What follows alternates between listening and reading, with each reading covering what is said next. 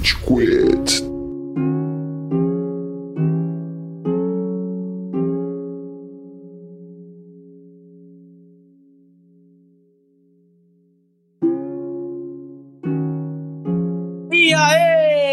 Galerinha do mal! Tá começando mais um episódio do Rage Quit, o podcast mais passivo-agressivo da podosfera brasileira. Meu nome é Góis e temos ao meu lado virtualmente o Amaral. Quanto mais cedo no sábado de manhã, menos coisa, meu Amaral. Menos audível, incompreensível é o homem. Ao meu outro lado, também virtualmente, a Tina. Só queria também me sentir incompreensível. Somos todos um poço de incompreensibilidade no grande dilema que é o ser. Exato. Sábado de manhã, ouvinte. Para na barreira. Esse, esse podcast ele tem uma sina. Sábado de manhã, ele só assina esse O podcast. senhor Pedro Henrique precisa viajar? E aí ele começa a Não, não, colocar não, o não, podcast não, não. cada vez mais cedo. O senhor Pedro Henrique, ele fala assim: a gente vai fazer o podcast, eu posso, mas eu posso nesse horário. Aí a galera fala: ninguém pode. Aí a gente faz naquele horário. Chauralto, Kazu, Cello e Estevam. Ele não, nem vem aqui, eu não lembro mais o nome dele. Começa a esquecer o rosto dele, sabe? Tipo, Estevão desaparecido. Eu, gente, nesse rolê de incompreensibilidade, nesse rolê de contemplação do ser, nós estamos aqui pra falar de Poor Things, um dos filmes indicados aí ao Oscar de melhor filme em 2024. Assistimos o filme, vamos dar as nossas opiniões, mas antes, Pedro Henrique, onde estamos nas redes sociais, Amaral? Rage Quit BR, Rage Espaço Quit. Rage Quit BR, Rage Espaço Quit. Entra lá no agregador, coloca Rage Espaço Quit. Entra lá na rede social, Rage Quit BR. Vai encontrar, dá seguir, comentário, top! Você vai amar, é do caralho! Segue a gente, é nóis. Muito bom. Videozinhos de análise no TikTok e no Instagram, postagem dos nossos episódios e nas redes e plataformas aí de escutar todos os episódios aí né, disponíveis pra você assistir. Certinho? Rápido hoje? Tranquilo? Vamos lá, vamos lá. Tô animado pra falar do filme? Bora que bora, que eu tenho muita coisa pra falar desse filme. Nossa, eu também. Pobres criaturas somos nós. que Estamos sábado de manhã gravando.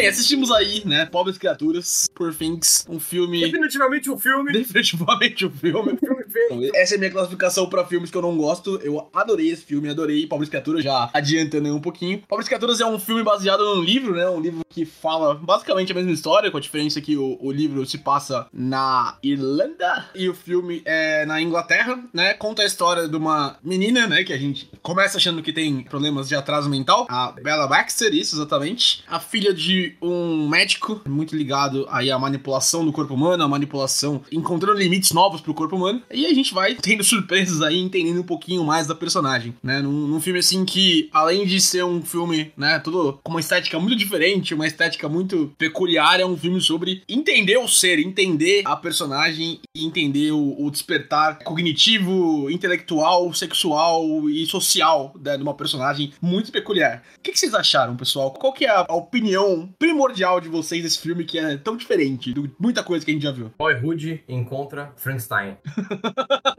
muito bom. Verdade, lembra mesmo.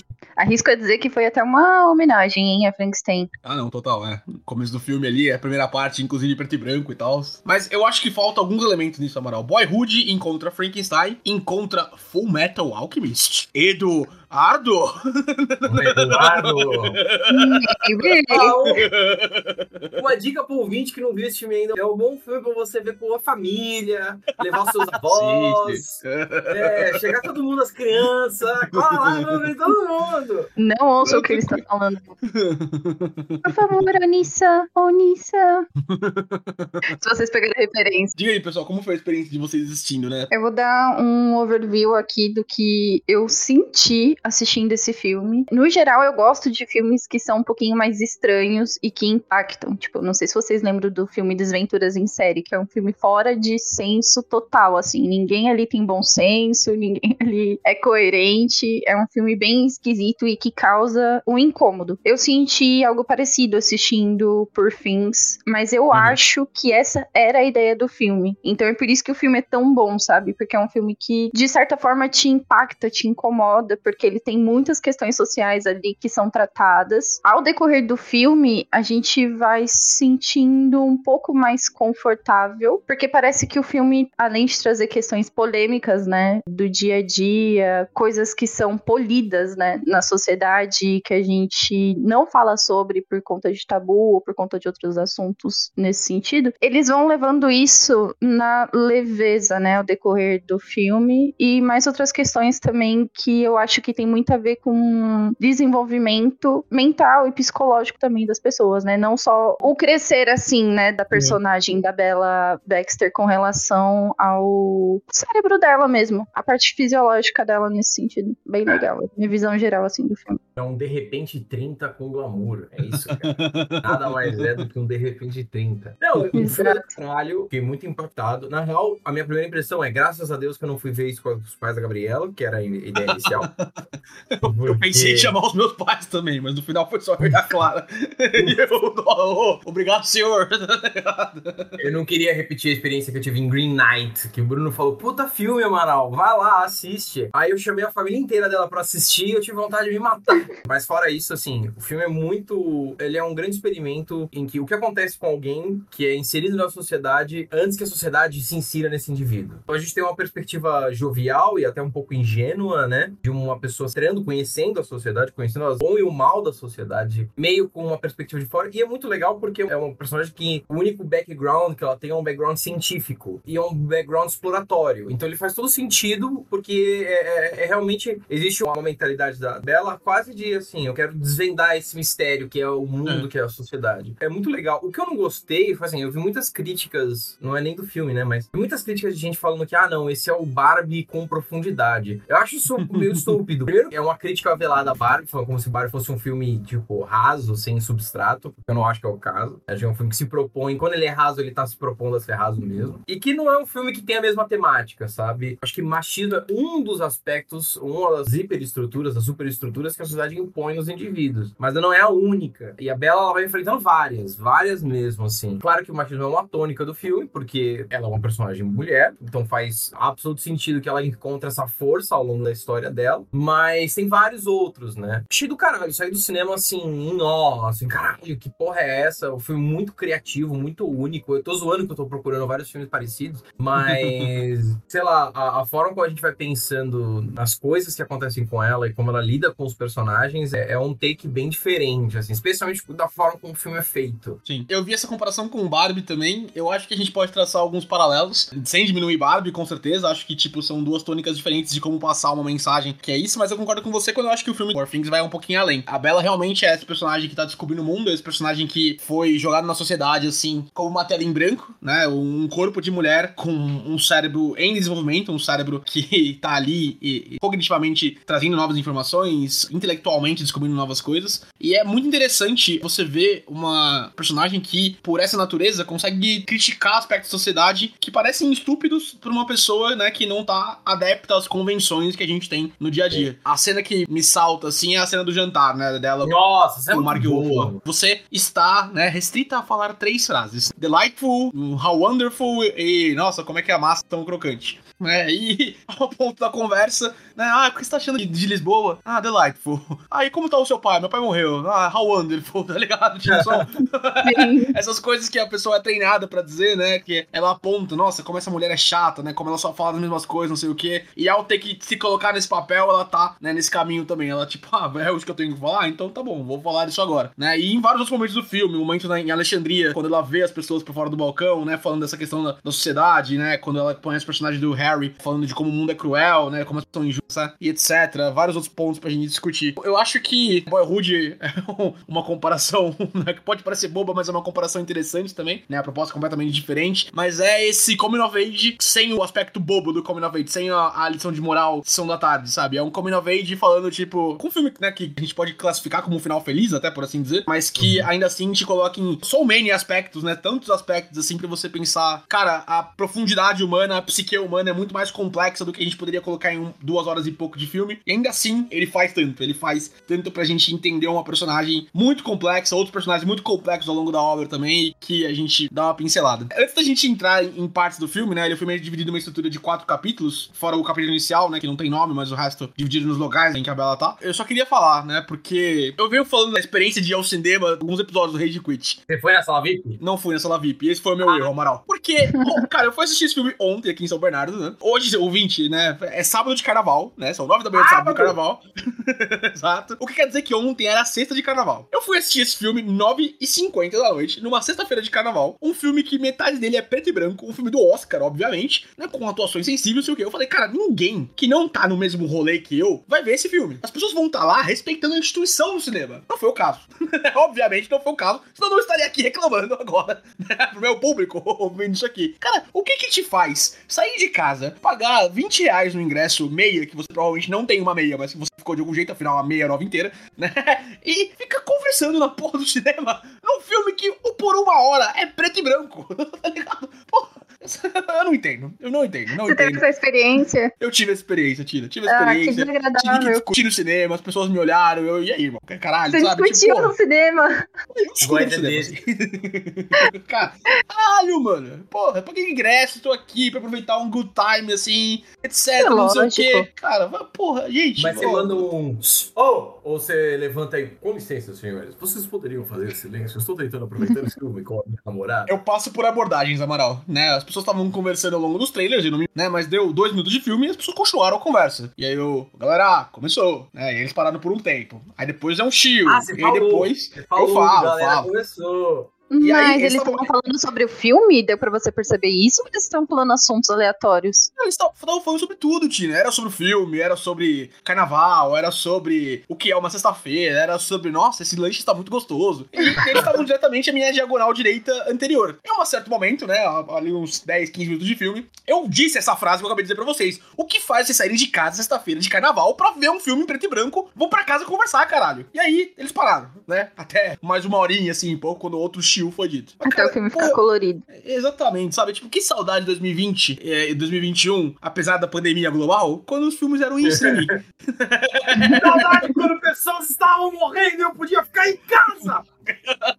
E eu era obrigado a ficar em casa. é, eu era obrigado, né? Ah, nossa, eu adoro sair, tá ligado? Mas me chamou atenção uma coisa assim também. Eu até ia comentar que quando eu fui comprar ingresso do filme, faltava umas três horas pro filme começar. E só tinham duas pessoas na sala. Daí, né, eu julguei ser exatamente a razão de ser uma sexta-feira de carnaval. Só que, cara, é um filme que foi indicado ao Oscar, ganhou o Globo de Ouro, várias coisas. É um filme super interessante de se assistir. Então, quem tá indo é realmente alguém que, que parece que gosta, que ouviu falar, que foi por indicação ou algo nesse sentido, né? Porque não é um, Uhum. um livro, né? Um filme, uma história conhecida, ao meu ver, né? Porque eu não conhecia, eu não sei vocês. é, eu não conhecia. Mas o elenco Então chama. é mais nesse sentido, né? E apesar, assim, é um filme muito bom. É claro que agrada bastante a gente, ainda mais a gente desse universo nerd. Esses filmes nostálgicos que a gente sempre assiste, tipo, ah, de super-herói, de filme que tem relação com RPG, tipo, sei lá, Senhor dos Anéis, coisas nesse sentido, vai ser um filme que vai agradar muito, muito, muito. E vai ter uma nota muito alta porque traz a nostalgia pra gente e é do nosso meio, do nosso convívio. Mas pra quem tem uma crítica, assim, sobre filme mais aguçado e tudo mais, cara, esse filme é sensacional porque ele tem uns efeitos meio futurísticos, apesar de parecer ser um filme de época, e é uma coisa que mexeu um pouco comigo assim também. Ele tem umas jogadas de lente de câmera diferentes também, né? Tem vezes que ele usa umas lentes olho de peixe assim, que faz o filme parecer mais estranho ainda, né? Causar sim. essa estranheza na gente, acho que propositalmente e principalmente, no meu ponto de vista, pela trilha sonora desse filme, que é um tensa. total. Ele te deixa tenso o tempo inteiro, o filme te deixa tenso o tempo inteiro. Você já fica tenso porque você espera ações da Bela, né? Ainda mais nesse começo que nem o Amaral falou, que ela é ingênua, ela tá aprendendo as coordenações motoras dela, porque o cérebro dela ainda tá se desenvolvendo, né? Ligando com o corpo. Então ela tem umas ações que a gente não espera, que realmente é igual uma criança. A criança age de uma maneira, cara, totalmente. Aquela hora que ela vai, tipo, esfaquear o corpo. Sim. Eu, eu tinha muito esse instinto quando era criança, assim, ai, tão bonitinha. sabe? Negócio meio Mano, é exatamente isso. Quando ela pede pro cara matar o sapo na mão ali, tá ligado? Tipo, aquilo, sabe? É um instinto infantil.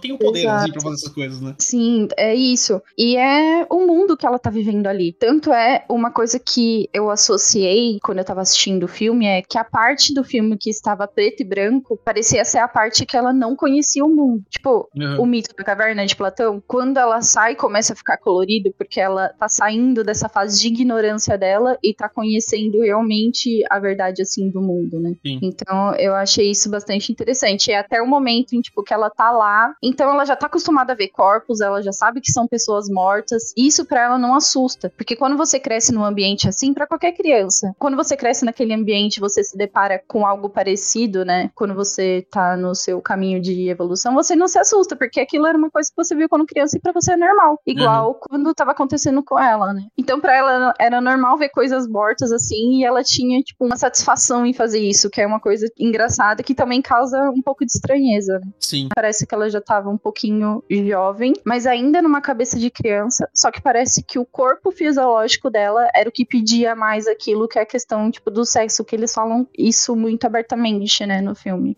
É, é, Sexual Awakening é uma parte bem forte.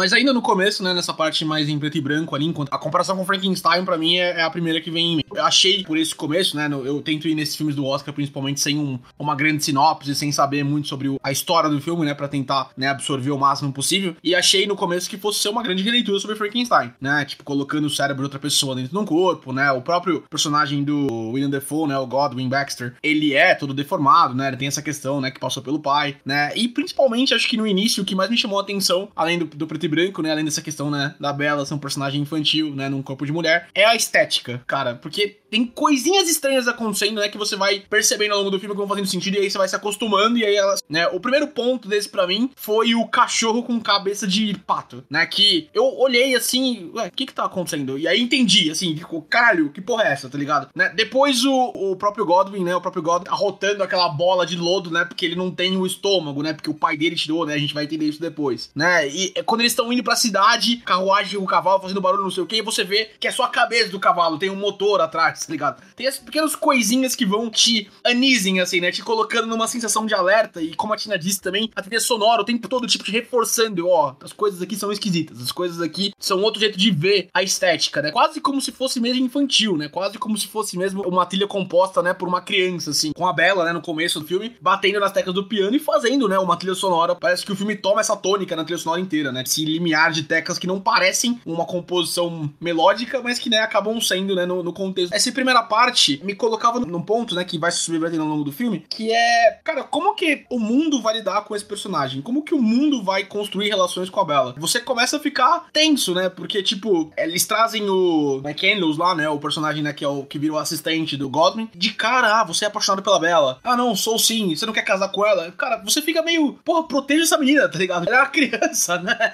E parece que as pessoas tentam tirar proveito dela, né? O Godwin nessa relação mais parental, depois esse cara que parece apaixonado por ela, etc. A gente vai entendendo. Até aparecer o personagem do Mark Ruffalo, né? Que vão tirando vantagem dela e, e aí ela vai subvertendo essas coisas, vai, né? Trazendo novos tipos de relação com cada um dos personagens. Cara, um ponto, antes da gente meio que avançar sobre como ela lida com isso, eu acho legal, a Tina comentou sobre a estética do filme, a ideia deles, o livro não é assim, né? Primeiro que eles não tinham uma crítica propriamente direta, né? Eles, eles iriam falar sobre vários aspectos, vários superegos sobre o nosso ego, né? Várias introjeções da sociedade dentro da nossa psique, e eles não queriam que essa crítica fosse limitada a um tempo em particular, que é um desafio muito difícil visualmente, né? Se a gente construísse uma estética que ela é intraçável, ela é quase um erro de continuismo completo, assim, porque você não consegue jogar pro século XIX, século XX, século XXI, nem pro futuro, porque é tudo muito misturado e Uhum. isso foi proposital justamente para que você não conseguisse identificar, ah, não, isso é uma crítica à sociedade do século XIX. Não, são apontamentos feitos à sociedade, ponto, né? E essa câmera que eles colocaram, eu achei muito da hora. Tem uma entrevista com o diretor, que é um, é, ele é grego, né?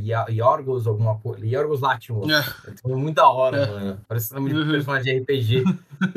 ele fala que essa câmera é justamente quando ele quer causar meio que um, não só um desconforto, mas ele quer restringe o seu foco, né? Você não consegue ter acesso a outras áreas. E ele quer é, essa visão dele, ele achou muito legal porque é como se você estivesse entrando no personagem, assim, você tá tendo uma visão. E então, toda vez que eles estavam fazendo uma cena e a cena ia um pouquinho mais pra frente, eles falam: "Puta, essa cena tá da hora". Pega lá a lente especial pra fazer aquele efeito, que é uma lente da Zeiss su- super grossa, assim, é um tipo uma super miopia monstra que eles põem numa câmera normal e cria esse efeito tipo e é quase tudo no filme, e isso eu acho muito da hora da forma como eles vão construindo essa estética. Quase tudo no filme é set. As CGs elas são usadas pra preencher coisas que o set não consegue. Quando eles estão lá É. no barco, tem uma entrevista na Variety que eu achei muito legal, recomendo quem gostou do filme. Eles breaking assim, assim, pausando a cena, fazendo e eles mostram aquele lado do barco. Eles estão no barco, né? E aí, ah, tem um cenário todo louco em volta. Você pensa, ah, isso aí é uma tela verde escrota. Não, aquilo é um LED monstro. Eles colocaram um LED escroto do lado do barco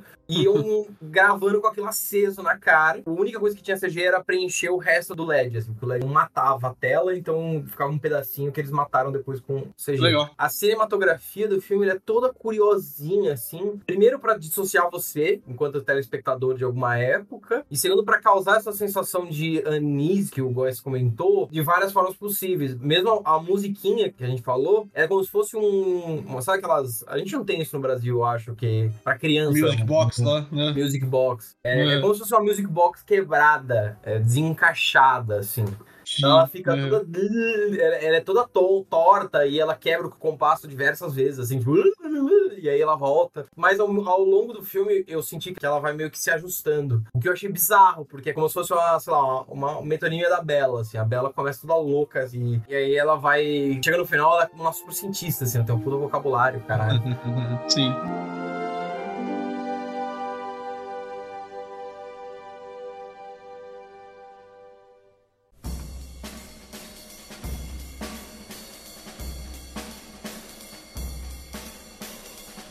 Continuação do filme, né, o, o prosseguimento da história tá muito associado, né, a Tina tocou um pouquinho nisso, né, eu queria falar um pouquinho mais disso agora, ao despertar sexual da Bella. A primeira vez que ela se toca ali, ela fala até pra camareira lá, né, pra empregada ali, olha, eu descobri um negócio legal, tá ligado? É muito bom, mano. descobriu um jeito de ficar feliz do nada, olha que da hora, tá ligado, né? E aí, tipo, o filme, ele avança a partir disso, né? O personagem do Mark Ruffalo, ele chega nela, né, e, e toca nela, né, entre as pernas, né, como eles falam. Isso que desperta o interesse dela, né? Ao longo da viagem dela de Londres pra Lisboa, eles transam muitas vezes, né? E isso torna ela interessante, etc. E Eles não né, transam, são pulinhos felizes.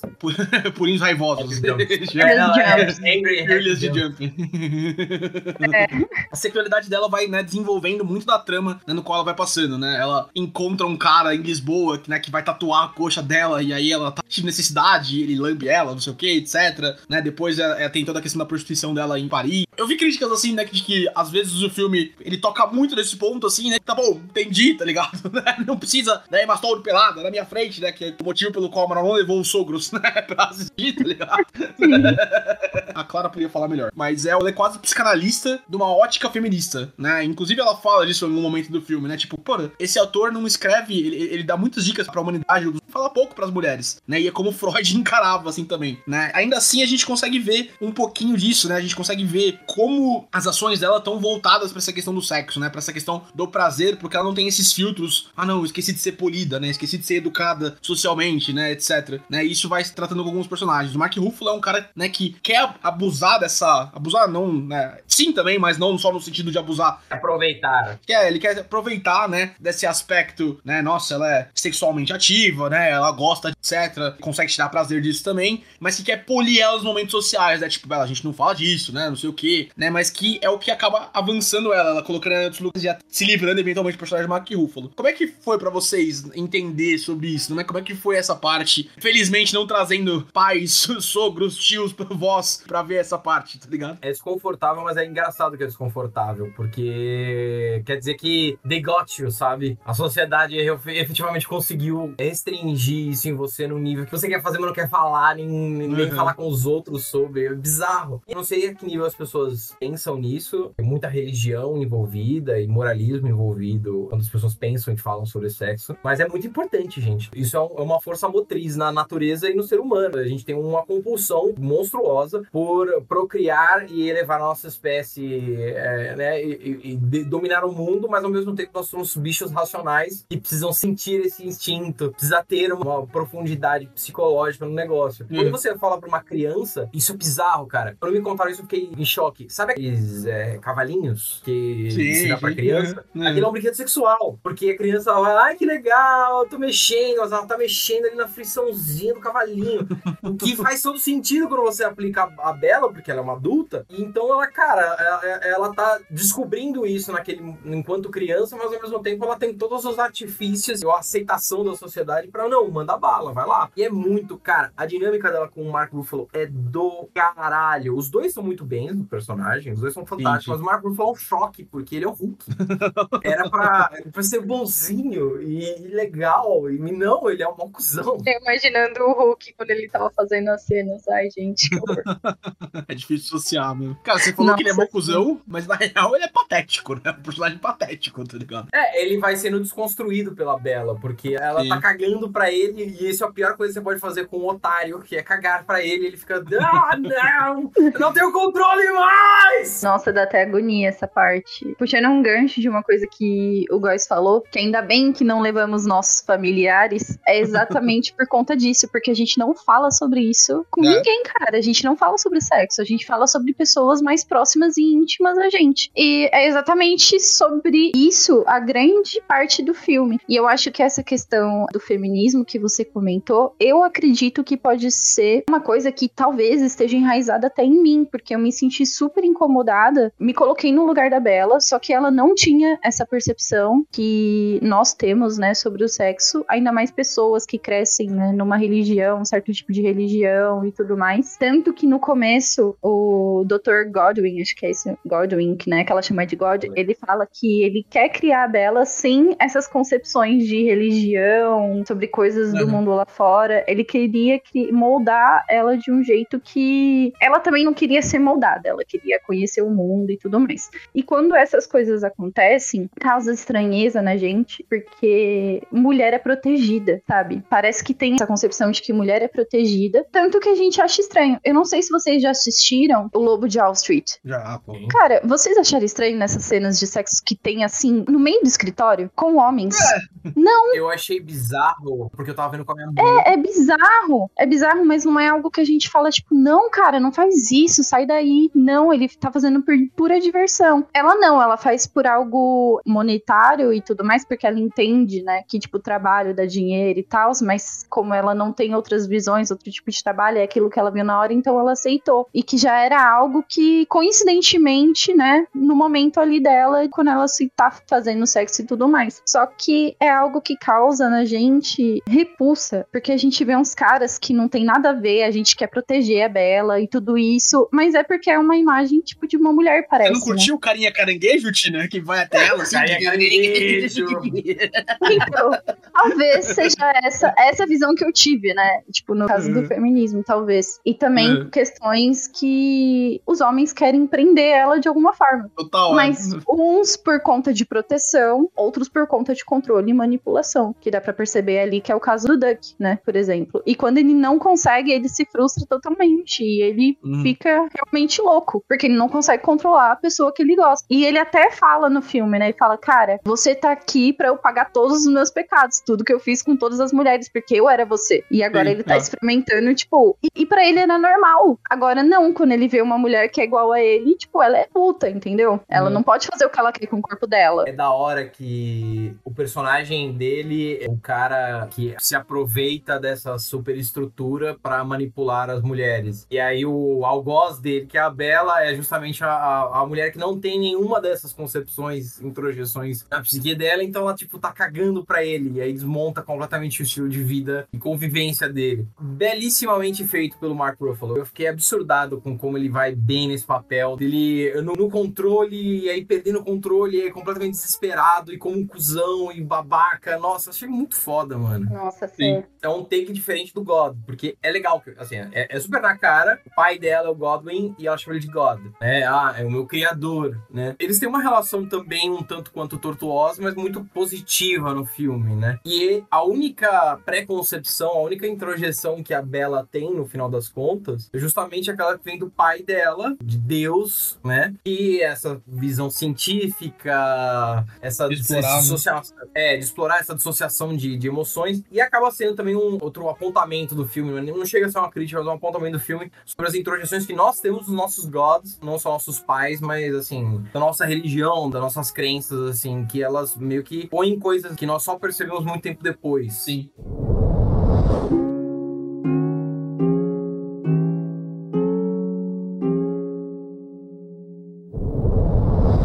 Explorar um negócio que a Tina disse também, né? Que a gente, né, fica nessa questão da proteção da Bela, etc. Acho que eu tava nesse no, no começo, né? Tipo, até citei quando a gente tava falando da primeira parte, que você começa querendo proteger ela porque, tipo, é literalmente uma criança, tá ligado? Né, Essa é a minha primeira Uhum. percepção, assim, né? Tipo, cara, não abusem dessa menina, tipo, não transem com essa menina, tá ligado? Tipo, ela é um bebê, uns 5, 6 anos, né? E conforme as coisas vão passando, ela vai amadurecendo, etc. Eu passo disso, né, Tina? Você falou dessa questão, ah, nós mulheres somos protegidas, né? E eu concordo super com isso, mas acho que num certo aspecto, né, a sociedade masculina, né, a gente, né? Eu e o Amaral, tá ligado? A gente quer, tipo, que vocês sejam, né, como o Duck é ao longo das cenas, que você seja uma lady, né, aqui na sociedade, né, não sei o que, você, mulheres sejam uma lady assim na sociedade, e na cama sejam esse monstro feroz que ela é, etc, né, pulando, né, burlesque jumping, etc. E é como esse personagem do Mark Ruffalo quer tratar ela, da experiência que eles têm, até que ela cansa disso, né, até que ao encontrar outros personagens, até que ter outras vivências, né, até que explorar Lisboa, etc, naquela cena linda da mulher cantando em português, né, o que, não sei se vocês têm Não dá pra Essa- entender nada. Eu, Exato! eu me senti, cara. eu, eu falei, eu acho que eu sou muito otário, porque eu prefiro eles falando inglês do que nessa língua aí. Pensei a mesma coisa, tá ligado? Eu entendo mais inglês. é só português. Que porra é essa, mano? Esse Gosto que quando o. Amaral ele fala, ele interpreta, né? É muito bom. É que vocês não viram ele, ele o Amaral dando pulinhos, mas ele é muito bom. Ah, é verdade. Cara, ela come pastelzinho de natas. Eu falei, Sim. realmente é uma fase oral, porque ela tá transando e comendo. É isso. Bebendo, enche a cara. Exato. Né, Eu, eu gosto dessa parte também de como ela, tipo, se rende, por assim dizer, né? Aos impulsos meio que como uma criança mesmo, né? Tipo, "Oh, sexo é bom, transar é bom, não sei o quê, né? Coça minha coceirinha aqui, é isso que eu quero fazer, tá ligado? Comer esse doce de nata aqui é gostoso, é isso que eu quero fazer. Explorar né, Lisboa sem nenhum tipo de amarra, né? Sem nenhuma restrição é bom, é isso que eu vou fazer, né? E é assim, nessa pré-concepção, como o Amaral disse, né? Concebida da exploração e do método científico, né? Que ela, nesse momento, talvez nem entenda, mas que ela faz, né? Por puro instinto, que ela vai encontrando coisas novas, coisas que dão esse prazer pra ela. E assim a gente chega no momento no qual ela meio que se separa do Duck, né? Ao menos emocional por enquanto, mas em breve, né? Fisicamente também. Que ele, num total desespero ali, né? Pra assumir um pouquinho de controle sobre ela, né? Rapta ela, por assim dizer, né? E coloca ela dentro do navio, no qual ela conhece os personagens, o Harry e a senhora lá, né? Que não transa há 20 anos. A velhinha dos cabelos de poodle. É, a Marta, a Marta e o Harry. Marta, why do you say the name? Tá ligado? É, assim. Eu pensei nisso também, mano.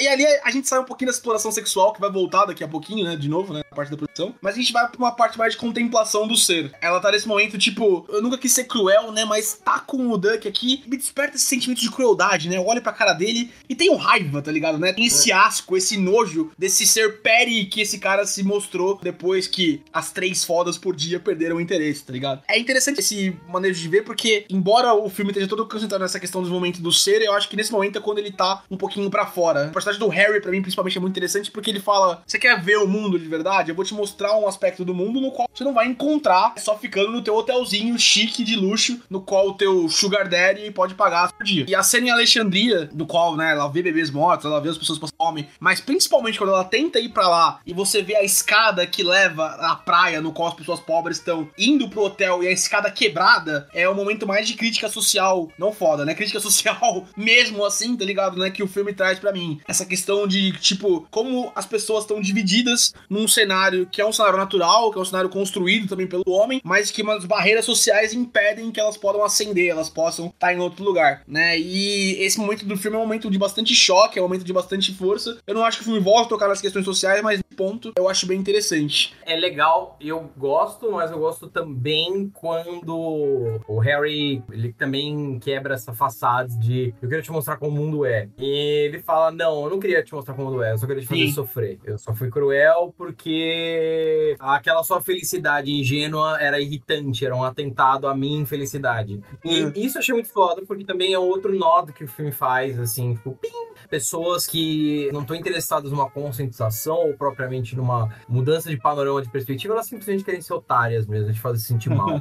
o filme não se aprofunda em nada dessas coisas, mas ele vai fazendo esses apontamentos, assim, né? E é legal, a gente passou um passando barco, mas tem um negócio no barco que eu achei foda. É o lugar onde ela supostamente era pra ser isolada. Ela conhece Sim. a Marta, e aí, por meio da Marta, ela conhece a literatura e a filosofia. E aí ela se torna muito aculturada. É, é, é legal, porque a gente já falou aqui de Atos da Compadecida algumas vezes. O Ariano Suassuna, ele nunca saiu do Brasil, ele nunca pegou um avião, ele tem medo de avião. Mas ele conhecia o mundo todo, porque ele lia, que nem um condenado. Então, é, é legal que no momento que ela tá isolada ela só tem um livro para ler, ela começa a melhorar o vocabulário dela, ela começa a ter vários questionamentos. Ela fala, na minha cabeça são como se fossem duas tempestades digladiando uma com a outra. E aí é justamente o momento que ela perde o bobão, porque, cara, você não é tão interessante quanto que está aqui. Eu me alivio sozinha depois, e aí eu continuo lendo meus bagulho. Eu achei isso também da hora. Sim, essa parte parece que quando ela começa a crescer, a entender outros sentimentos e a ver outras perspectivas de vida, ela percebe que nem tudo é sexo, né? Então, para ela e pra fisiologia, tipo, do corpo dela, ela percebe que ela consegue se satisfazer, não só sozinha, mas de outras formas também. Lendo, e mesmo que ela tava presa num barco, isso é muito interessante. Tipo, ela tava presa num barco, mas a leitura fazia ela sair de lá, né? Essa questão do Harry, que ele mostrou um mundo maldoso para ela, eu acho que foi essencial também pro crescimento dela. E é uma coisa que a gente começa a ver também e a perceber quando a gente sai do estágio de criança, que a gente é inocente, às vezes não percebe a maldade, nem nada, nem dos coleguinhas que grudam chiclete no nosso cabelo.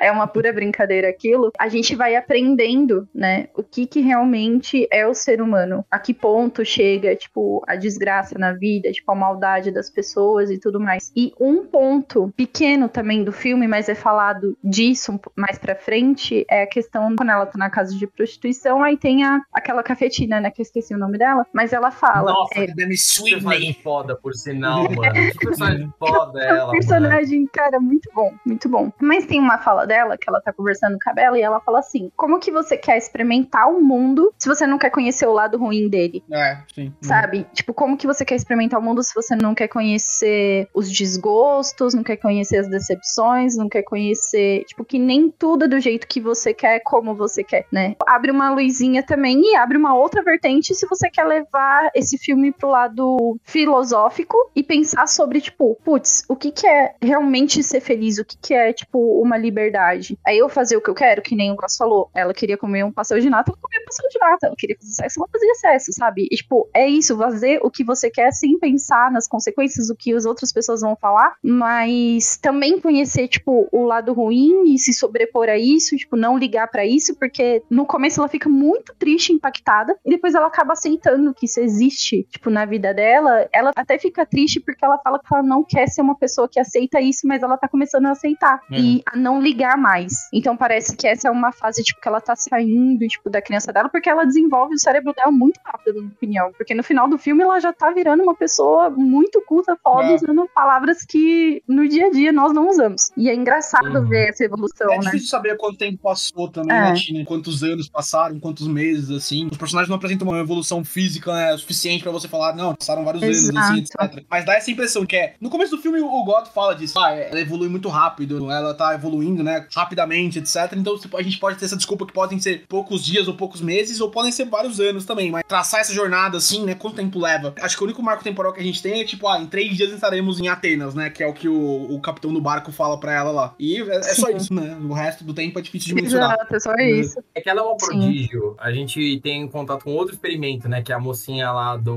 Felicity. Once Upon a Time in Hollywood. É, ah, é ela? Felicity. É, é daí, é então. Mesmo. Legal. Nossa, a menina é maravilhosa, inclusive. É. Desculpa, só falando. Cara, é engraçado porque a gente, ah, nossa, ela é burra. Não, mano, ela tem a idade de um nenê. Se você tivesse a cabeça cabeça de um neném, num ser humano, ia se comportar assim. A Bela que deu errado. É fora, que é fora da curva, entendeu? Uhum. É, é que a gente não sabe também nos early years, assim, né? Quando a gente encontra a Bela a primeira vez, ela tá ui ui, é ela mesma, tá ligado? Tipo, né? Ela tá o squish, squish, como a gente falou no começo. Ele está no começo dessa retração, né? O God parece estar insatisfeito, né? Com o quanto ela não tá evoluindo em relação à Bela, né? Sabe exatamente o tempo, né? E, e pra terminar essa parte do bar, quando a gente ir pra França, né? A Tina já começou a falar disso, mas eu, eu gosto quando ela confronta o Harry pela última vez, assim, ele foi cruel com você porque eu queria acabar com isso, né? Você, Tina e o Amaral já falaram disso, mas eu gosto como ela deixa ele falando, né? No final você era só um broken little boy, assim, né? Ele, ah, suppose I was mesmo, né? Amaral trouxe isso já, mas essa questão de as visões do mundo às vezes são nossos jeitos de cope, né, com a realidade, né? Entender como é que a gente se protege, ele mesmo fala disso, pega as verdades do mundo e usa isso pra sua própria proteção, né? E são só escudos que a gente tem, não para melhorar as coisas da nossa volta, pra gente conseguir dormir à noite, pra gente conseguir dormir num mundo que é fundamentalmente cruel, né? Um mundo que a gente, né, ao olhar, né, vou fazer esse papel aqui, não sei se vocês conseguem fazer o mesmo, mas se eu olhar um pouquinho aqui do meu condomínio de média alta aqui em São Bernardo do Campo, eu posso olhar a favela aqui no, no, do meu lado, né? Se a gente começar a pensar nisso o tempo todo, né, tipo, nas inconsistências, né, enquanto ela fala, ah, eu durmo nas minhas, nas minhas, como é que, ela, que é o termo que ela usa? É o, Plumas. Nas plumas, exatamente, né? Tipo, ah, eu durmo aqui na minha cama de plumas enquanto as pessoas passam fome. São inconsistências da nossa vida, no qual a gente também, né, merece a felicidade, a gente também merece, né? Se eu tenho tudo isso aqui é porque eu mereci, né? tá ligado, né? Não, eu mereci, gente.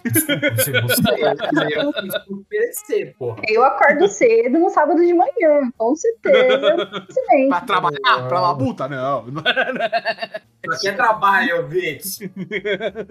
E aí entra um ponto que pra mim é curioso, assim, né? Porque essa é uma das minhas críticas ao filme, né? Esse é o momento no qual isso acontece, mas que não vejo que se repete. Eu acho que pela estrutura do filme faz sentido, né? Que a Bela consiga transitar por tantos lugares, assim, e continuar avançando. Mas é difícil de acreditar, às vezes a suspensão de descrença me pega, de que uma pessoa, apesar da inteligência cognitiva que ela vai demonstrando ao longo do filme, né? Depois que ela conhece tudo, é difícil de acreditar pra mim que uma pessoa dessa não ia ser completamente explorada e abusada em qualquer lugar que ela vai, né? Quando ela se prostitui, quando ela vai pra outros lugares, ela toma controle da situação, né? Tipo, ela tira prazer daquilo, ela entende a situação como a Tina falou, né? De que é uma situação ruim, etc. Mas ainda assim ela tá no controle, por assim dizer, né? Ela tem a amante, né, francesa dela, ela vai nas reuniões socialistas, etc, né? Mas poucos momentos do filme, essa ingenuidade dela acaba sendo um fator pra ela ser explorada. Mas nesse momento ele é, no momento final do barco, né? Quando ela pega todo o dinheiro, né? Apostando finalmente, ganhando não sei o quê, e ela fala, tem que dar pras pessoas pobres, não sei o quê, e ela encontra dois marinheiros, né? Fala, não, não, a gente dá pra você, tranquilo, tá ligado? A gente passa pra elas, né? Não sei o quê. Né? E esse momento de ingenuidade dela acaba levando ela, né, a perder todo o dinheiro que ela tinha, né? Fora o que tava escondido no vestido que o Todd costurou. Mas que é um momento, né, no qual duas pessoas mais, né, adultas, assim, mais envolvidas cognitivamente, né, falam, oh, essa trouxa aqui, né, e pegar o dinheiro pra gente. Eu não sei se eu concordo com a sua visão. Eu acho que ela é explorada o filme inteiro, até o final. Só o final que ela consegue meio que se desvencilhar. Uhum. Acho que Ela é enganada por todo mundo a todo momento e não tirando proveito. É curioso porque tem uma suspensão de descrença, tipo, por que essa pessoa não foi assassinada?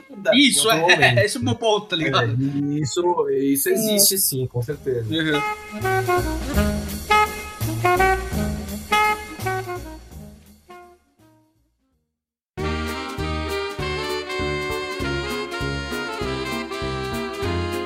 Bem, então indo pra Paris, Paris né? é do caralho. É, pra Sim. mim, é, é o momento mais curioso, bizarro do filme, dela no puteiro, da cafetina que é cuzona. Você pensa que ela é cuzona, porque ela é cafetina, tá explorando as mulheres, não sei o quê. Mas ela tem um momento, um payoff de falar, não, peraí, ó, todo mundo tem o seu background, a sua backstory, Bela. Eu não tô te fudendo simplesmente porque eu sou sádica. Eu sou um pouco sádica. Mas dá uma olhada aqui, eu tenho um nenezinho que eu preciso cuidar. E se eu não fizer 30, eu não faço 10. Se eu não fizer 10, ele morre de fome. É isso que você quer? Não! Eu falei, então vai lá e faz seus 30. Isso é legal, porque não, não tem nenhum vilão maniqueísta, por assim dizer. As pessoas, elas só são pessoas. É, fora o ex-marido, né? que entra daqui a pouco, É, o- tá ligado? O ex-marido, ele é ajudado das ideias. Ele é bem evil McEvil, assim, né? Mas a gente chega nele daqui a É, tem pouquinho. tá Tina, você começou a falar um pouquinho, né, dessa parte de Paris, nessa parte dessa questão da exploração do desejo sexual dela em, em proveito da renda, né, dessa parte. Eu acho engraçado que ela transa uma vez, não sei o quê, e imediatamente ela é sindicalizada, né, e, e vai pro mundo socialista, tá ligado? Sim, cara. E eu acho engraçado que ao longo dessa jornada dela dentro ali da casa de prostituição, eu acho que ela ainda tá desenvolvendo e conhecendo os sentimentos dela. Porque eu não vejo, a princípio, que ela realmente tinha um sentimento pelo Duck. Ela fazia por pura questão de prazer, Sim. né? Ao meu ver, eu acho que ela não tinha nenhum sentimento por ele. E quando ela entende que ela consegue fazer isso por dinheiro, ela tenta e sente uma coisa diferente. Ela fala: Não, esse cara foi meio bruto, tipo, não é do jeito que eu conheci, não é do jeito que eu gostei. Ela até sabe? fala, né, Tina? Desculpa te cortar, mas a gente pulou essa parte. Mas quando ela efetivamente abandona o Duck emocionalmente, ele pede pra casar com ela, né? Naquele que a gente já falou, tipo, ah, ele quer não sei o quê. E, e, cara, não, eu sou prometida pra outra, né? Não, você fugiu comigo. Não, você era diversão, cara. Né? Tipo, Exato. esse diálogo é muito bom, cara. E, Nossa, como sim. assim? Tá ligado? Nosso diálogo é muito bom e muito importante, né? Exato. Não, mas, pô, você fugiu comigo, né? Era pra gente ficar junto. E ela, é, for now, sabe? Tipo, é a cara que o Ruffalo tá fazendo, tipo, caralho. E eu acho interessante Essa porque eu tô primeira, fazendo isso com você não você É. comigo. Exato, exato. Ele começa a chorar nessa parte, né? na primeira vez que eles transam, ele fala, ó, se você puder, não se apaixona por mim, tá ligado? Tipo, aquele papo de macho, sabe? Tipo, macho escroto, assim, tipo... Tem um sketch do João Vicente no Porta dos Fundos que é a menina trocando, assim, tipo, ah, já chamei o Uber, tá ligado? Não sei o quê. E eu se senti que essa parte era meio isso, assim, sabe? Nessa volta, né, como você tá falando, pode continuar também, ela encontra no sexo um outro rolê. Tem duas necessidades, dinheiro e sexual relief aqui, né, não sei o quê, e isso me tira as duas, né? Então, vou continuar aqui, me deu um emprego, tá ligado? Me deu prostituindo, enfim. Ali sim dá pra ver que ela não tinha sentimentos por ele, ela não desenvolveu nenhum É. sentimento por ele. Apesar de ficar trancada, tipo, num quarto quase o tempo inteiro com ele, ela não desenvolveu nada, porque ele também não quis desenvolver isso nela, né? A parte, a questão deles era ali só o sexo mesmo e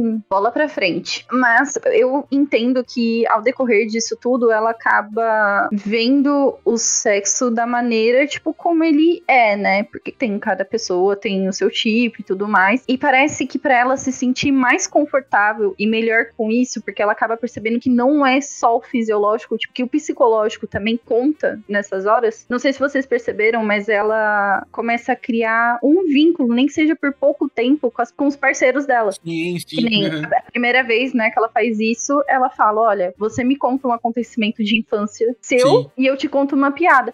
E isso cria realmente uma conexão a princípio, assim, com uma pessoa e torna algo mais agradável pra ela, que a princípio ela percebeu que poderia não ser sempre agradável, né? Dependendo do, do parceiro que ela tá. E eu achei O isso homem interessante. caranguejo. Falei, É o homem caranguejo, mano. Eu queria ver a história de criança do Homem Caranguejo. Cara, Caranguejos e eu me- o homem caranguejo me impactou, mas o padre. Não, o padre, Padre é é da hora. Você tem um dom divino. Dom divino. Não, porra, o pai com as crianças. Ah, não, eu vou ensinar pros moleques. Não, ensina. Tá Ah, ensina desconfortável. Mas é, Horroroso, moralidade, mas tipo, ah, E o menininho anotando, cara, no bloco de notas. assim. Ele faz uma um menino pergunta, anotando tá e ligado? branco, né? Eu gosto da diferença dos dois irmãos ali, porque um tá anotando, né, não sei o que, o outro moleque tá tipo assim, caralho, que pai, o que eu tô fazendo aqui, tá Caralho, ligado? mano. Rapaz, não.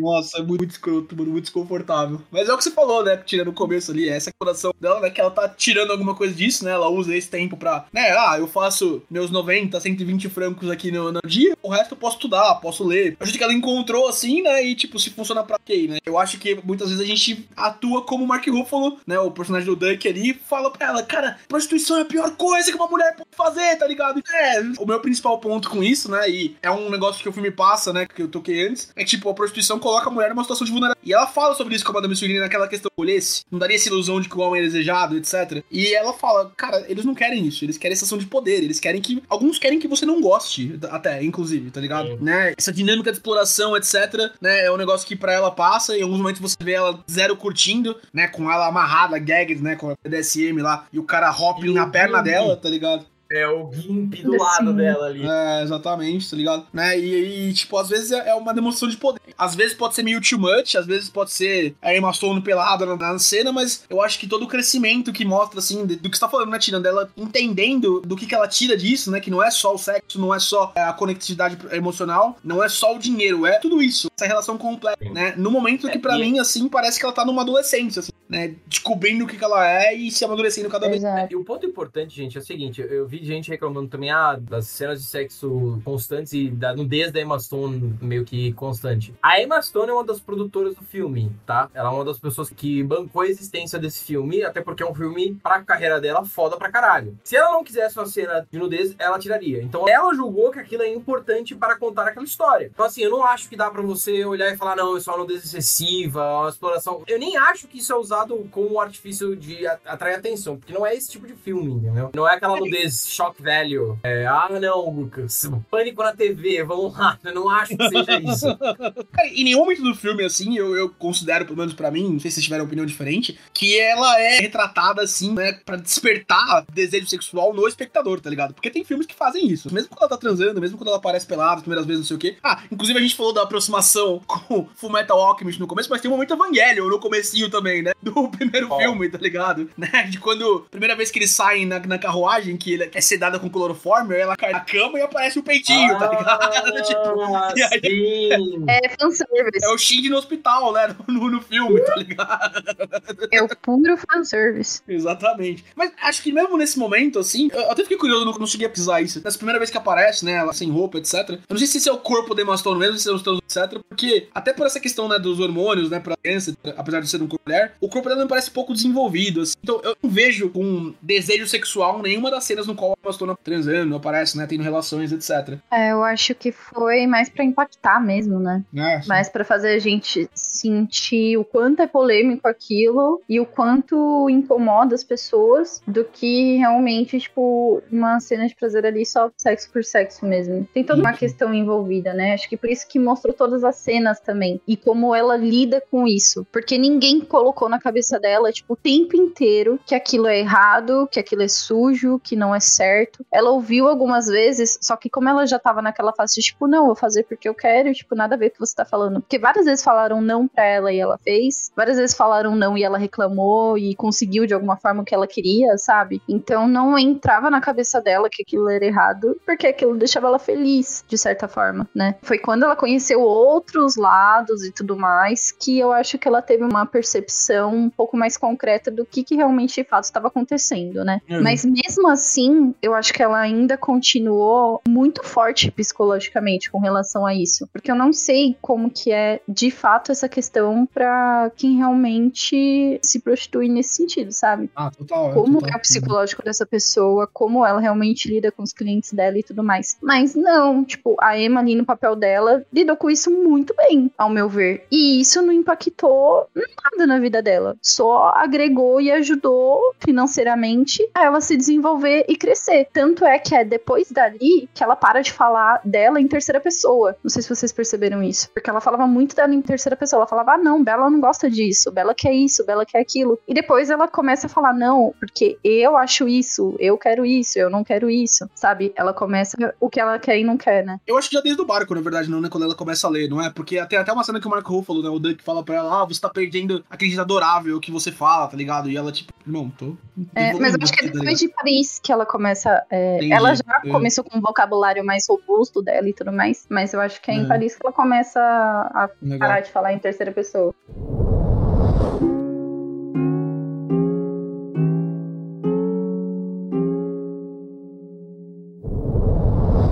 Acho que a gente pode passar pro Evil McEvil. É.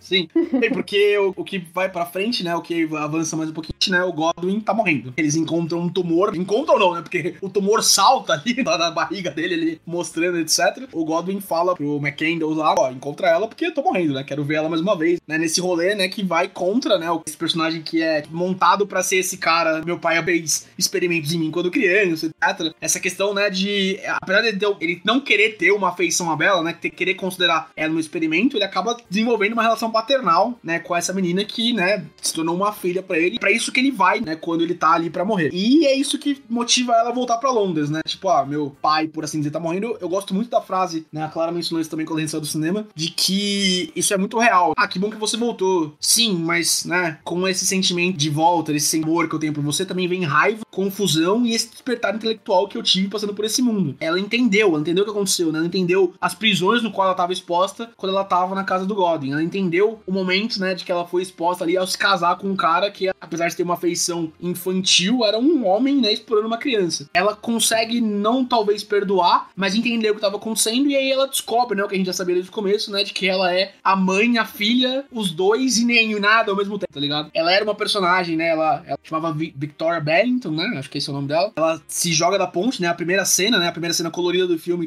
né, nessa questão da exploração, né, da, como a Tina disse no começo ali, de ela entendendo o que, que ela é, né, ela é capacidade cognitiva. O Godwin acha o corpo dela, o bebê sobreviveu de algum jeito, né, com o impacto não, não esmagou uma criança na, na barriga, uhum. né, enfim. E o Godwin transplanta, né, o, o cérebro do bebê pro corpo da mãe, né, se tornando uma nova pessoa, tornando a Bela. E tudo caminha, né, pra esse final, assim, que poderia ser um final, ah, vamos casar aqui, no diálogo excelente do William Defoe, eu usei 5 gramas de heroína pra levantar, não sei o que, anfetamina pra não sentir dor, cocaína porque eu gosto de cocaína. Foi muito bom mesmo. Com certeza, ele tava fora do personagem. Ele tava passando e a galera tava filmando. E aí, colocaram no filme por pura brincadeira.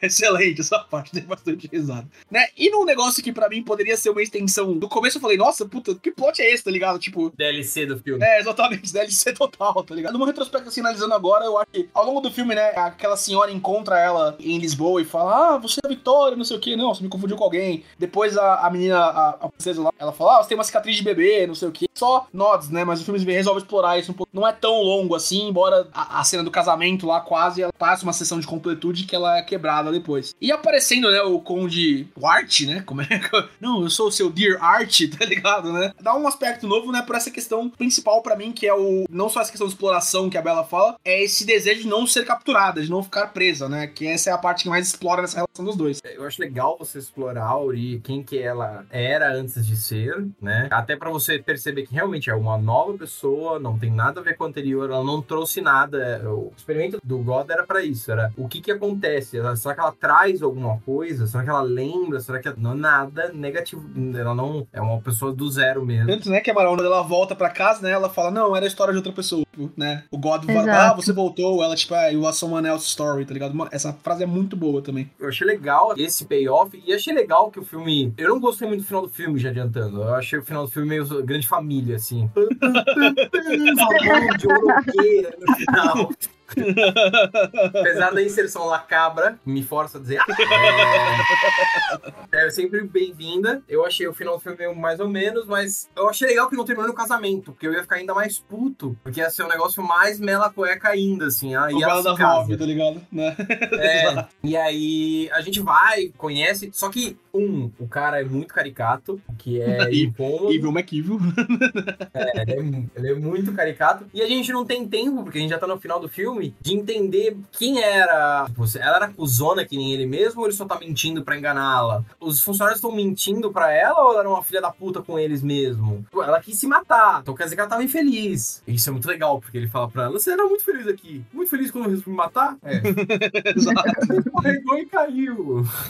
Tava procurando sardinhas, tá ligado? É, eu achei meio estranho. Eu, não deu tempo de você. A ideia era mostrar: olha, ela não é a mesma pessoa. ok, você tem mais 25, 30 minutos de filme filme e não tem muito um payoff de saber quem ela era antes e você não conhece personagens novos além desse cara que é desinteressante. A parte bacana é ela ir tentar, ah, como que eu controlo ela? Eu vou remover o clítoris dela. Isso eu achei bem de acordo com o resto do filme. Assim. É, e é algo que acontece mesmo, né? Tipo, o cara fala, inclusive, né? Ah, esse procedimento é comum em tribos africanas, isso é real, né? Muitas tribos, não só africanas, mas Oriente Médio também, etc., que, né? Nós também. Exato, né? Podem, é, tiram os prazer sexual completamente das, das meninas, porque acham que é uma forma de controle, assim, né? E acaba porque esse ímpeto sexual, como a gente viu ao longo do filme, é o Banks, né? O que é, acaba servindo como força motriz. Não só isso, obviamente, mas é o, o, primeiro ponto, tá ligado? E, e sem falar que é uma violação ao corpo da mulher, é uma violação à liberdade dela, uma violação à liberdade das coisas. E você, Tina, o que, que você achou desse ponto? Porque eu, eu tô meio com o Amaral também, um pouquinho estendida, né? Tipo, eu tô preparando pra acabar assim, etc. Traz coisas novas, traz esse ponto, a cena do jantar é interessante, né? Acho que fica um pouquinho nisso. É, eu acho que a cena que que nem o Amaral falou, e eu concordo, tava ali só pra mostrar que ela tinha uma outra vida, quem ela era, mas não, não deixou muito claro. Eu acho que aquela cena de que ela pergunta pra empregada da casa se ela era uma pessoa gentil ou não, e a empregada, tipo, nem respondeu, não falou nada, eu acredito que não, mas que também ela era muito controlada, que nem os empregados são, pelo Sim. marido, né? Porque É. o cara tá lá o tempo inteiro, tipo, com uma arma na cabeça e uma pressão pô, totalmente desnecessária, mas eu acho que a vida dela ali, e realmente ela percebe o porquê que a pessoa que ela, o corpo dela era antes, se matou, né? Pelo menos isso ela percebe. E eu acho que a mensagem ali era mais pra gente perceber mesmo que não era a história dela e que ela tem que viver a história dela agora. Porque a cabeça dela é outra agora, literalmente. então não Sim. adianta ela voltar pra quem ela não era e nunca foi, né? Eu acho que deu- o desfecho foi mais isso e mais pra gente ter um gostinho do que, que aconteceu com a personagem, porque a gente fica com essa curiosidade, né? E se não mostrasse ali no filme, eu acho que a gente ia ficar presumindo muita coisa. Então Sim. foi bom ter mostrado isso pra matar a nossa curiosidade, né? Mas não deixou muito claro, mas eu também acho que não era questão, né? Eu acho que a gente tinha que trabalhar ali a Bela mesmo e não quem ela era antes. Porque essa pessoa já não existe mais e não tem como aproveitar essa personagem mais, sabe? Total. Mas me parece assim, estrutura de filme que é tipo, porra, galera, faltou falar, né, da, da vida passada. Tá? Vamos acabar com isso logo, tá ligado? É, exato, foi. Eu tive essa sensação também. É, na estrutura ali, achei estranho. Parece um capítulo do livro que eles não quiseram abrir mão. Sei lá. É, exato, é o verdade. livro, às vezes é isso. Mas eu, overall, vai. Eu não gosto como o filme acaba. Eu não gosto de todo mundo lá no, no jardim, não sei o quê. Acho que. Não sei. As baselas da vida rica, tá ligado? Né? Tipo, É, eu, eu achei isso estranho. Não sei como eu terminaria o filme, mas eu, eu não achei o final tão legal. Mas mesmo assim, cara, foi muito foda. É um filme muito curioso. Não lembro de um filme assim, de ter assistido um filme assim há, há bastante tempo. E, cara, dos filmes do Oscar que saíram até agora, dos que eu assisti, o mais legal de todos. Esse, pra mim, é o mais legal que Maestro, mais legal que Oppenheimer, mais legal que Barbie. Muito, muito, muito curioso, criativo o filme. criativo pra caralho mesmo, né? Toda a questão da estética, tudo que a gente falou aí ao longo do filme. Bem, o filme tá indicado a 11 Oscars. É o segundo filme aí com mais indicações, né? Os principais ali são, obviamente, melhor filme. A Emma Stone, obviamente, tá indicada a melhor atriz também. E ela tá doentemente boa. Ela tá. É, é absurdo. Cara, sim. Como ela vai de tipo um nenezão pra uma mulher e é muito. Eu imagino que tenha sido muito tenso é um negócio 100% físico que ela vai desenvolvendo ao longo do filme. É do caralho. Ela, o Mark Ruffalo e o William Dafoe estão muito bem, mas eu achei ela e o Mark Ruffalo assim retardadamente bons. Nossa, as expressões faciais dela tão sensacionais também. Não sei se vocês perceberam, tipo, quando ela volta pra casa do Dr. God e aí ela entra e a empregada fala pra ela: ai, olha, a puta voltou, alguma coisa assim. E ela faz uma cara, tipo, de sarcasmo e uma cara, tipo, de deboche, tipo, não tô nem aí, sabe? Uhum. Ela entra assim e, tipo, quando ela faz isso, já dá pra perceber que, cara, ela mudou demais. Demais, Uhum. demais. A Felicity começa a cantar Bela, Horn, não sei o que. Ah, você ensinou ela também, né? Ela fala. É, eu gosto mais dela. Tá isso legal. Até ela dá uma martelada na mão da outra. Sim. Vamos amaciar uma carne diferente aqui. Uhum. Monstro, né? Ah, Tô feliz. Pá!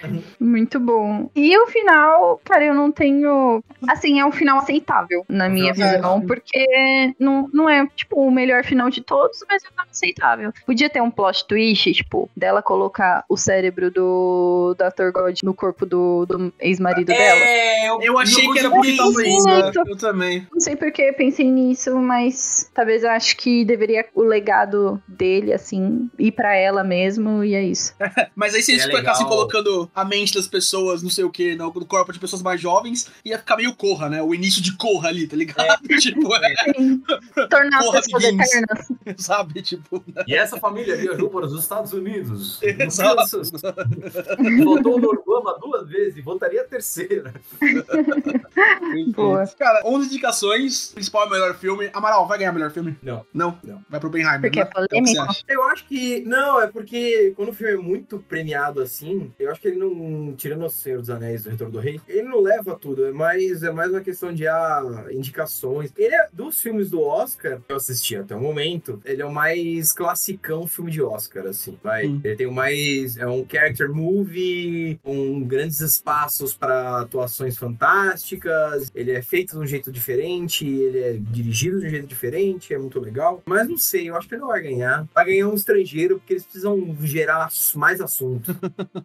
Faz sentido. É, eu, esse é o meu quarto ou quinto filme até agora também. Eu ficaria bem feliz se ganhasse, pra falar a verdade. Eu achei ele mais diferentão ali agora, tipo, a história mais coesa também. Acho que quando a gente falou de Oppenheimer, por exemplo, né, a gente fala de um filme que, né, se expande nele mesmo, né, que poderia cortar uma meia horinha ali também. É, Não, e esse embora filme tem filme... 2 horas e 20, velho. Isso eu Ah. achei um alento. Ele tem Uhum. 2 horas e 20. Que legal, ele não tem 3 horas e 20. Sim. Cara, e ele poderia ter uma hora e cinquenta se não fosse o plot DLC do marido lá, tá ligado? Né? Exatamente. É um ponto, Também né? acho. Mas enfim, é, eu, eu ficaria feliz se ganhasse. Você acha que ganha, Tina? Cara, pelo menos uma das indicações tem que ganhar, assim, viu? Ah, não, a, a- Emma Stone pra mim é Lockett. é- não tem como não dar esse prêmio pra Ah, ela, tá ligado? com certeza. né? Ela ganhou o Globo de Ouro, inclusive. Tipo, ela tá ganhando os prêmios do SEG do sindicato, etc. Tipo, acho que é Lockett, mas umas 4, 5 estatuetas aí eles levam. Mas melhor filme, você acha que não? Cara, eu acho que não. Também acho que Hum. não. Ah, eu espero Vai que sim. Barbie pra gerar barulho. Ai, mas a comparação desse filme com Barbie nada a ver, né? Enfim, mas eu acho Ah, que. não. É, eu acho que não ganha, não. Mas deveria. Não achei nada a ver, assim, mas acho que esse é outro ponto. Quando a gente fizer a edição do Oscar, tá bom. Boa, boa. E o seu ouvinte, caralho! Lá no Range Espaço Quit você vai comentar o quê? O que você achou do filme? Qual foram suas impressões? O que te fez dar pulinhos felizes? Entra lá, lança sua mensagem. Weird. A gente fica feliz e alegre com o seu feedback. Quem faz esse podcast é você. Aí, ó, no final a gente pode dar uma alongadinha maior agora. Muito bom, então. Então, ouvinte, por essa semana é isso. Até semana que vem. GG. Tchau, ouvinte. Beijo.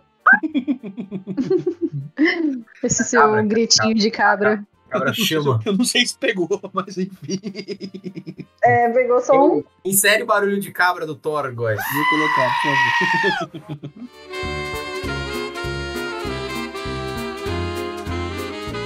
Você ouviu Rage Quit.